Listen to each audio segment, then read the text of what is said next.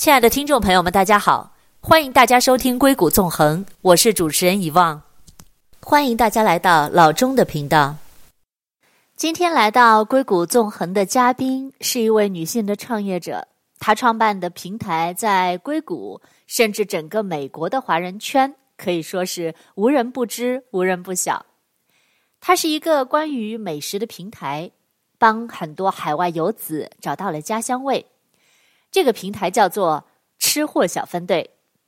今天我们很高兴请到的是“吃货小分队”的创始人兼 CEO Amy 段，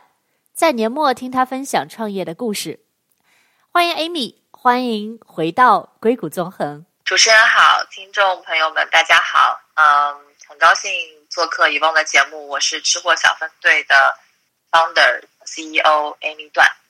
嘿，Amy，欢迎回来。那在上一期的节目当中呢，你跟我们分享了你个人的一个求学的经历，也分享了你创办吃货小分队的初衷，还有这其中的这些故事。那我们听了也非常的感慨啊。那 Amy，当你回望这些经历的时候，就是你会不会觉得，嗯，在过去的某一些经历，不仅限于说你工作的经历，包括你求学路上，甚至说或者家庭对于你的一些影响。那所有的这一些，对于你后来创业、创办吃货小分队这样一路走来，有没有哪些促进，或者说给你哪些启发？哇，这个问题好宏大呀！你可以慢慢聊，没关系。呃、对我，我我挺谢谢你问我这个问题的，因为我觉得我就是，就往往这种问题，其实平时很难去，就是很少去想的。嗯、呃，就是我我觉得，呃。首先说，就是这个名义上的就是 advisor 吧，就是，嗯，其实就是呃，我觉得分两种人啊，有些人是，就比如说他可能就是我们的粉丝，然后他他在这个过程里面他会去啊、呃，他会愿意说去去去帮我们去想一些 idea 出谋划策，然后当他这个呃。本身的经验就是说去，呃，能够给到出一些非常好的一些想法的时候，那我其实就会啊、非常感恩。那有一些人就是也是真的是很机缘巧合，就我我印象很深的是去年有一个呃，就是他其实是专门是做 startup consulting 的，然后嗯、他是我一个朋友介绍的，所以也为此我也非常感谢我的那个朋友，嗯。去年的状态是这样的，去年状态就是我们融资之后呢，就是我们其实呃尝试了很多新的业务，包括我们去做小程序啊，还有我们还打算去做 APP 啊这些东西。但是呢，其实我们原先的主营业务本身其实还是一直是入不出付出的状态，啊、就是呃媒体广告这块状态，呃这块这块业务。所以他进来之后，他其实就嗯、他给了我非常多的一些就是建议，然后。我记得很清楚，是就是他给了我，他给了我一个评价，他说，你是我见过的给自己发工资发的最少的 CEO，然后但是他并不认为这是个好的品德，就是其实就是他有一点就是说颠覆了我原先的一些想法，就我会觉得说啊，创业本来就是应该很苦的，我就应该是最苦的那个人，然后我就应该是啊、呃、怎么讲，就是这个把所有的钱就省在公司，然后去去去去做这些事情，但是。自从跟他交流了之后，我觉得，嗯，不能是这样子。就是我会认为，就是说你，你你你做你做一个 startup 公司，尤其是你做一个媒体公司，你并不是一个高投入的一个 tech 公司。就 tech 公司，你可能前期投入是比较大的一个阶段，然后到到一个后期，就是你你可能可以到一个比较就是规模的规模效应之后，那你可以是去降本去增效。但是你媒体来讲的话，你没有理由你一开始你还不赚钱。就是你你你到现在还不赚钱，对，所以其实我觉得，就是我去年其实我那个时候被他这个批评了之后，我其实整个状态是有点难难受的，就觉得说啊，我这这几年到底在干嘛？对，但是呢，就是嗯，我我我后来就马上就恢复了啊，因为我会觉得啊，这是对我一个非常非常好的一个教训，然后嗯呃，他给了我一些建议，然后包括就整个的就是。啊啊！销售的一个就是，比如说 KPI 的建立，就是怎么样科学的去把一些数据的一些模型，就包括你的成本应该是降到多少，然后就因为他之前是有在四大工作过，然后他也有在他有 work with 很多的硅谷这边的一些 startup，所以他其实是在就是财务数字方面是非常有这方面的经验的。然后嗯，所以我们去年下半年我们就有一个非常大的 boost，就是在这个嗯，就是我们的 profit 阶段，所以然后我就给自己加薪了。嗯很好，对，就是 对，真的真的就是我我我现在想法就是，你作为一个 CEO，你就是需要成成为一个成功的 CEO，去给你的员工做榜样，而不是说你就一直是一个好像就是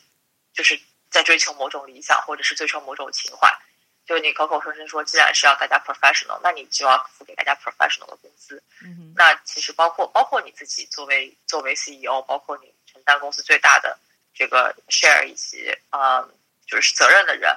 然后我我，所以我后来我觉得我整体就是，嗯，整个 mindset 就是经历了很大的改变，所以我我不得不说，就是，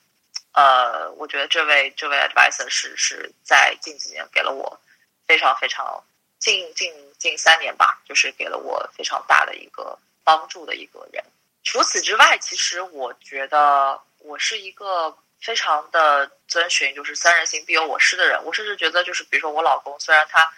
他是一个就是比较典型的就是 engineer，但是其实他很多的一些思维方式，其实我也学到很多，嗯、呃，就是对，就就然后包括包括以后你啊，就我其实觉得我跟你沟通的过程里面，我觉得至少你有你有很多闪光点，我都非常的喜欢。当然，我觉得可能就我们两个工作都非常忙，就并没有经常 hang out，但是就是我每次跟你交流。就是我，我都非常的被你的一些人格魅力所感染，所以我还我打算约你来上我的节目。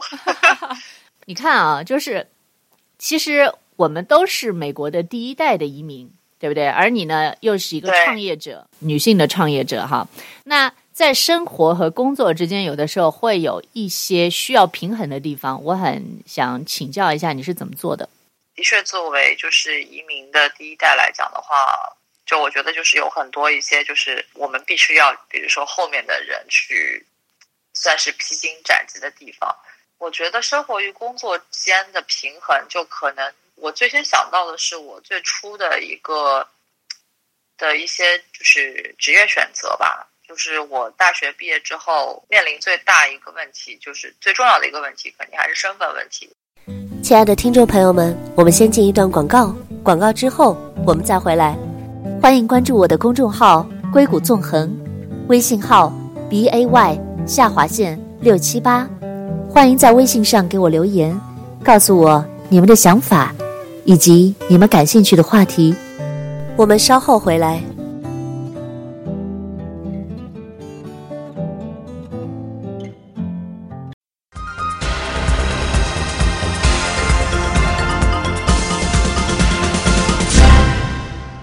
欢迎回到硅谷纵横，我是主持人遗忘董。那今天来到硅谷纵横的嘉宾呢，是来自吃货小分队的创始人兼 CEO Amy 段。在年末听他分享创业的故事，也是很有启发。那在刚才的栏目当中呢，他有提到关于第一代的移民，那在工作跟生活之中的一个平衡。那他就回顾到在刚刚大学毕业的时候，创业的时候是有一点艰辛的。然后那个时候，其实我自己的就是 social media 的，就是包括微博啊什么的，就是就吃货这部分，其实已经做的算是小有成绩了。但是那个时候，我整个的状态完全不能 support 我去创业，因为我是一个持有 F1 学生签证的人，就我必须要找一个公司 sponsor 我。所以我后来去了那个呃传媒公司，就是其实那个时候的抉择，我觉得还。没有说那么的情愿，因为就会觉得是一个，就我 supposedly 可能可以去一个更好的公司，但是其实就是当时就是有很多我的同学，他们选择了一些啊、就是更有名望的公司，比如说在啊好莱坞的 studio，像什么啊、NBC 呀，或者是这个啊、呃、Disney 啊，但是这些公司是没有办法是给啊、工作签证的。所以就是可能我我觉得就是作为第一代移民的话，可能就是有一些 priority 是超出你个人发展不，也不能说说是超出我个人发展，就是你你你没有办法是完全以就是 career 的 preference 去选择，嗯、就是你可能要去顾及到很多其他一些方面，比如说你你怎么样先 stay here，你你怎么样去这个有一个能够啊就是稳定的一个就是状态和环境，然后你再去想怎么样去一步一步往上爬。嗯、所以就是我觉得就是像这些难处是我们作为第一代移民，就是就至少就是针对于留学留学生的这么一个比较 typical 的一个。呃，挣扎吧，就是包括就是我我们很多员工原先就是因为签证没有过，所以只能只能回国，就是也都是非常遗憾的。然后到现在这个阶段的话，其实就比较稳定了。我也非常感恩，就是啊、呃，我现在今年也是刚拿到了绿卡，嗯、然后所以就是说很多一些就是这个呃，甚至有在蠢蠢欲动，就想说是不是可以去想一些 side job，因为之前如果是 H1B 的话是。比较难，就没有办法说去有这个，啊、嗯，就只能有一份工作，基本上是只能有一份工作，对。嗯、然后，嗯，但我我因为我也是，就是说，嗯，现在还是就是，只是跟我老公两个人。那当然我，我我我的确是刚刚怀孕，但是我觉得相比于其他一些，就是，呃，就是家里面需要有更多，就是，嗯，比如说需要去担当母亲的角色的女性。还有一些，比如说可能有父母要赡养的这个这个责任的女性，呃，我还是比较轻松的，所以就是在这块上面来说，我可能更多的只需要去 figure out，就到目前为止，我需要去更多的只是需要去 figure out，就是说，嗯，这个我我自己的这个现在的这个职业怎么样能够去更上一层楼，然后嗯，啊，当然了，就是其实今年就是啊，也是。感谢以梦帮我们成功换了房子，对，所以其实在，在在在这个对，在这个就是家庭的财富积累上面，就是我我我我跟我老公今年其实也有讨论很多。那我觉得其实今年也算是一个蛮有收获的一年，因为很多的事情其实就是，呃，我今年心态也有很多的转变。啊，就是我觉得像之前几年，真的就是只知道在工作，其实对家庭的一些呃放的心思，还有包括在自己身上放的心思，其实是非常非常少的。那我会觉得，其实今年相对来讲，可能疫情也会给到你一个机会，说去去去去思考，说可能是要找个平衡，因为我会觉得，其实只有在平衡的状态，啊、你才能更好。就我我觉得我才能更好的去投入在工作里面，否则其实。还是会到某一个点会 burn out，所以我觉得，对，就其实就是也是在不断的，在不同的阶段去不断的去找不同的平衡吧。但马上你的身份就要发生转变了，因为你马上要成为一个妈妈，挺有意思的。就我们现在可以录这一段，然后再过个，比如说三五年以后再来看看，会不会有比较不一样的一个感受。那你看啊，其实我们现在是处于人生的。每一个阶段都是不太一样的，比如说像之前是大学的时候，对吧？大学毕业你开始创业，那创业到谈恋爱结婚，那到现在准妈妈。那假如说可以回到某一个阶段，比如说是你十八岁刚进大学的时候，或者说是二十二岁大学毕业要来美国的时候，或者说是一些 special moment，你可以想到的，你会对那个时候的自己说些什么？我我我觉得可以去借用我在南加大毕业的时候，当时听的一个毕业演讲，那也是一位女性，叫 Maria Schiffer，好像是这个名字，她是呃施瓦辛格的前妻，对对对，嗯、因为当时施瓦辛格不是有段时间是做过加州州长嘛，然后他们的女儿好像是在就是我们的那个学院，呵 呵然后他当时他做的那个演讲就叫 Make a Pause。就是我当时听的，觉得非常的就是印象非常深刻。就是我觉得，其实就是每每次面临，就是说进入大学或者是进入研究生，然后每次面临毕业，就其实是会挺迷茫的。就是呃，我觉得就是我在大学的时候，我其实迷茫是迷茫在，就是我我我选择了一个我并不是那么喜欢的专业。呃，这也是为什么，就是说去激发我去出国留学的一个这么一个动机。但是我觉得，就是当时的状态，就是我也不知道，就是说，OK，我这条路选有没有选对？毕竟你去的是一个很陌生的国度，然后是一个很陌生的领域。你其实，我甚至是会担心说啊，也不是担心吧，就是会觉得说我大学四年我学这个东西是不是浪费了？就就是那些会计方面的东西，或者是怎么样的东西。但是其实并没有。我现在其实呢，我作为我现在作为我自己在创业，我就发现我理我以前学的这些东西其实都非常重要。就我在大学里面，其实我也有，比如说参加一些社团啊，或者说呃，就是这个这个，我还记，而且我其实还记得，就是我在大学里面，我其实上了那堂营销课，是给我的这个，就是就是我我我发现我对于这方面的领域是非常感兴趣，然后才促使说我之后去往这方面的这个职业选择去思考。所以我觉得，就是大学那个时候的状态，或者说就是年轻人经常会有一个状态，就是。比较容易焦虑嘛？那为什么会焦虑？就是会觉得，就是首先不知道现在自己做的事情对不对，或者说也不知道下一步该怎么走，那就这不确定性就是导致自己的焦虑。那我其实觉得，就是那次的那个毕业演讲，就是其实就是他他没有来灌输你说，哎，你你下一步应该怎么做，或者是啊、你们现在很优秀，你们完全可以怎样怎样大展宏图，然后你们可以这个这个这个出去去。这个自己去实现梦想等等，就是打鸡血，他没有这样，他就是他其实是非常温和的说，当现在所有人来告诉你说啊，you should take a job，啊，you should um make money by yourself，或者说 you should you should you should 应该怎样怎样怎样，你其实可以不用理他们，你其实可以完完全全的自己 take a break，take a pause，然后去去深呼吸，去思考，然后或者说去去放松一下。那其实就是我会觉得，嗯，其实作为这个这个我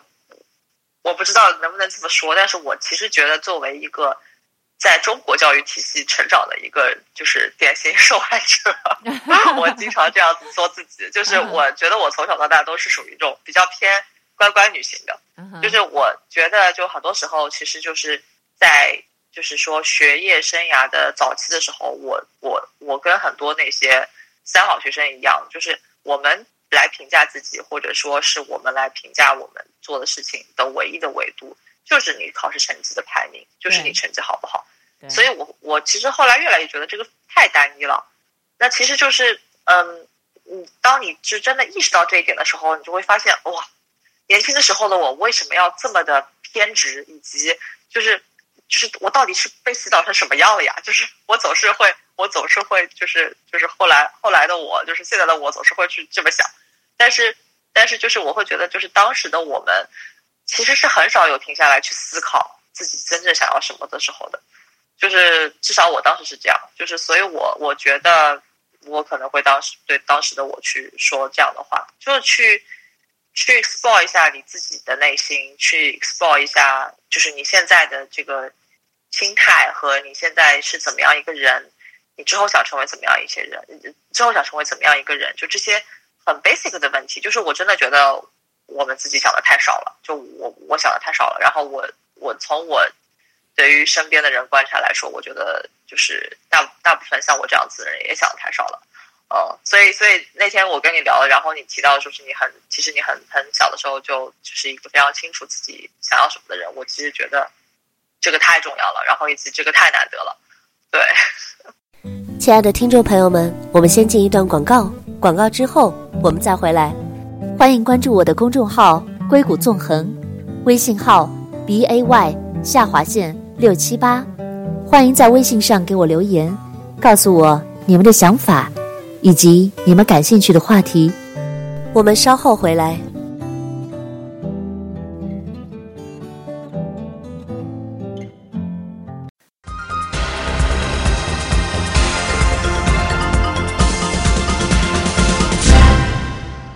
欢迎回到硅谷纵横，我是主持人遗忘董。那今天呢，我们很高兴的邀请到了我的一位老朋友，她也是一位女性的创业者。她创办的平台在硅谷，甚至说是在整个美国的华人圈都可以说是非常的有名啊。它是一个关于美食的平台——吃货小分队。今天请到的呢是吃货小分队的创始人兼 CEO Amy 段。那在刚才的节目当中，他分享了他创业的故事，创业初期的所有的一些经历啊，然后经过的一些艰辛、彷徨等等的阶段。那也谈到说，在国内或者说是在他成长的这一路上，所有的这些经历，对于他后来进行创业，然后自我实现的一些帮助。那 Amy 刚才其实你也提到了，就是在国内上学的过程当中，之前的那个专业其实也给你不少的一些启发。就从现在回望起来，包括说出国留学的这个决定，对不对？对对，其实从这个角度，我其实还是挺感谢我父母的，就他们让我出国留学。我觉得来美国的话，其实还是就是让你眼界真的是开阔很多。嗯，是的，嗯，哎，那你会对如今比如说刚出学校的大学毕业的女生，你想给他们一些什么样的建议？我觉得可能我对于现在刚出学校大学毕业的女生不是那么了解，嗯，但是我会想说，嗯，就是 generally speaking 的话，我会觉得就是就是首先对自己要有信心吧。就我我其实觉得。我觉得现在大学毕业的女生其实都非常优秀，啊、嗯，然后嗯，就很多的一些东西，我觉得，因为因为就这个也是有有有去想过，就是可能 generally 作为女性而言，就很多时候她们的选择可能会比较 narrow，然后尤其是在在国内的女生，我不知道你这个。节目就是国内的用户比较多，还是美国的用户比较多啊？美国就对那美国更更加就是我相信就是可能就是这个 confidence 也不需要我说，我相信大家都会很自信，因为我觉得既然是在美国这边去这个呃就是呃首先先就是学业有成之后的话，然后再再加上我们作为华人，就是我们我我我们自己身上是有非常好的一些品品质的，就我觉得我们的适应力，包括我们的。diversity，然后包括我们的勤劳和努力，啊、和和和聪明，就是我们我们是完全是可以闯出自己的一番天地。所以，我因为我还真的不敢说我有特别了解现在的，就是这个大学毕业生了。但是我就是这个这个，就是我前面说的，应该算是我的心声。嗯嗯，我觉得很有道理，确实是因为时代都在改变，现在的年轻人的。就是自我实现的想法，可能跟我们当初也不太一样。对对，我觉得可能就是现在的女性，就是在大学大学毕业女生，可能都非常独立自主。然后对，所以我觉得有些话不用多说，我们心里边知道就好。我我觉得国内跟这边情况还是不太一样，但是这里我想机会对于女性来说，机会还相对来说更多、更公平一些。Amy，我想这一路走来，你应该也有不少的同伴，就是创业路上的同伴，包括你自己的个人的这一路的经历。那你可不可以总结一下，就是你觉得对于创业者来说，应该具备哪些特点，或者说哪些素质？我觉得首先就是像我前面提到的，就是我会觉得就是就是一定要有一种韧劲，就这个韧劲是，嗯。就是首先要有一个极度乐观的心态，就是这个极度乐观，就是说是可以去把很多的一些你遭受的挫折，呃，以及就是这些困难去转化为你的正能量。就这个东西不是说你给自己洗脑，而是你内心真的是这么想的。就是你你你要有，就是要非常有弹性和这个韧劲。因为如果说是可能，如果说不适合创业的人。那他可能很容易陷进去，他可能会自怨自艾，他可能会想说，为什么这这这这些就是不公平或者是一些悲惨遭遇就遭遇到我身上，这样的想法就很容易把自己陷进去。那我觉得就是创业的人其实就，嗯，就是他可能就是要把这些挫折和这些困难去当做一种常态，然后去当做一种就是就是你你。再去打怪升级中的一个必经的磨练，就我觉得是，这是这是一个最重要的品质，因为如果没有这个品质的话，可能就走不了那么长。对，然后嗯，我会觉得就是，呃，然后也是接着你前面的问题吧，就是我会觉得就是享受孤独吧，嗯，因为呃很多时候就是创业真的不是说是玩玩而已的，就是很多的这个。不管说是做决策也好，还是嗯，看到一些就是就是比较重要的一些呃呃 moments，就你没有什么不太有什么人可以依赖的，然后你也不太有什么真正的能够就是嗯，就是你会有很多一些自己需要去独立承担的时候，那。那其实也是对自己的一个，就我相信内心真的强大的人还是会去，就是不会觉得这件事情有有多难，就是就是他可能会觉得就说啊，那那就那就比较平静的去做去接受就好了。所以我觉得享受孤独也是很重要的。那第三个就相对而言的话，就是也还是要去懂得 work with others，以及去。Ask for help，就是 ask for help 这句话，我觉得也是对对自己说，因为我自己是觉得我可能就是对对于享受孤独这一块稍微有点有点多了，就是很多时候，嗯、呃，就很多时候其实身边还是有非常好的 supporter，其实你还是要去多去寻求一些外界的帮助，嗯，就这个圈子其实大家，呃，我觉得创业的人其实就是我不敢说所有人，但是。有非常多的人是非常乐意分享，以及非常乐意去，就是说啊、呃，并肩同行吧。因为大家都很孤独，那有的时候就是多一起分享一下，多聊多多交流一下，其实就会好受很多。所以这种时候不用说把自己就是说啊、呃，关在关在自己的天地，而更多的走出去跟大家交流交流，其实会有很多很好的一些启发。所以我觉得也是需要说，嗯。学会 teamwork，然后学会去，嗯，跟人合作，就是对，大概是这些吧。其实还有很多了，但是我我想到的就是比较重要的，就是有这些，有这几点。非常谢谢 Amy 今天接受我的采访。我们认识在好几年前，当时吃货小分队还在慢慢成熟的阶段，我也作为兼职的写稿人参与了一些他们的活动。我和 Amy 算是一路上。一起成长起来的伙伴，虽然见面的机会不多，但每次见面都会聊很多。如今的吃货小分队日渐成熟，在业务模式、内容、团队等方面都有了很大的飞跃。不论是作为朋友还是作为粉丝，都为他们感到高兴，并且骄傲着。Amy，你马上要当妈妈了。人生即将进入新的阶段，这一段采访见证了这一个阶段的成绩和努力。你真的很棒，也祝福吃货越办越好。今天是二零二零年的圣诞节，那在这里呢，也祝福所有的在听节目的朋友们节日快乐，一起迎来崭新的二零二一。我们明年见。欢迎大家关注我的公众号“硅谷纵横”。微信号 b a y 下划线六七八，欢迎大家在微信上给我留言，告诉我你们对节目的看法，以及你们感兴趣的话题。感谢大家收听《硅谷纵横》，我是以望，我们下次再见。